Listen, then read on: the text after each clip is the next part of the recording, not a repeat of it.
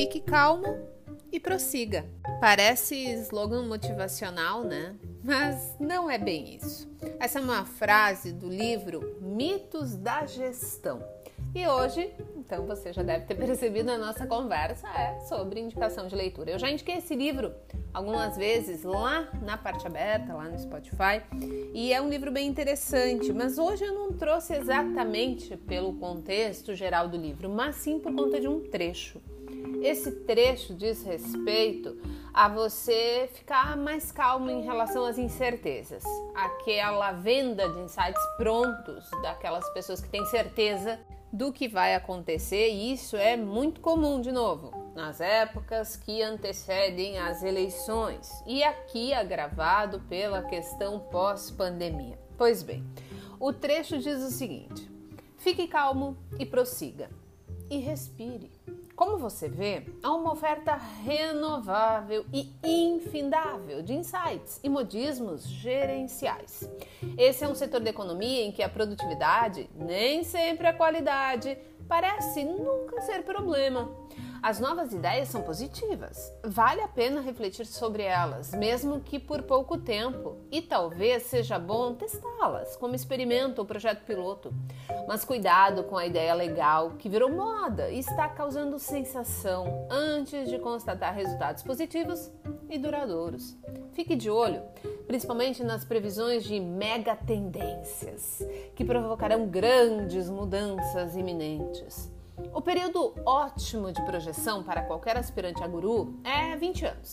Bastante perto para ser importante e quase imaginável, mas bastante longe para ser misterioso. E o mais crucial, quando sua previsão de 20 anos revelar-se errada, quase ninguém se lembrará do que você disse. No final das contas, sempre é possível ganhar dinheiro fazendo grandes elucubrações sobre o futuro.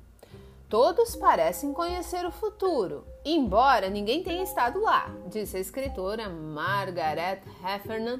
Lembre-se, a natureza humana não mudou e o grande desafio de gerenciar pessoas continua o mesmo.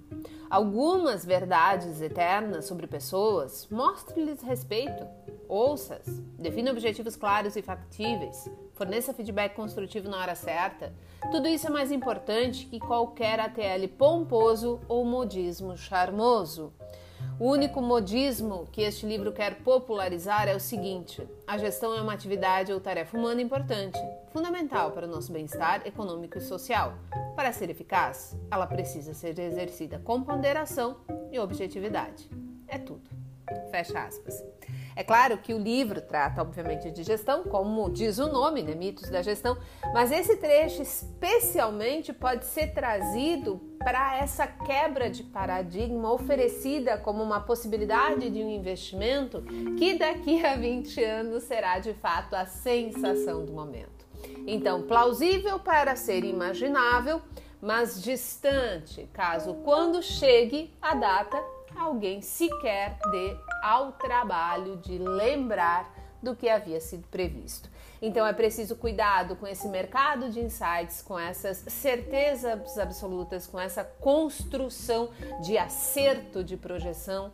Lembrar sempre que projeção nada mais são do que hipóteses que testam então erro a partir daquilo que se acredita que irá de fato acontecer.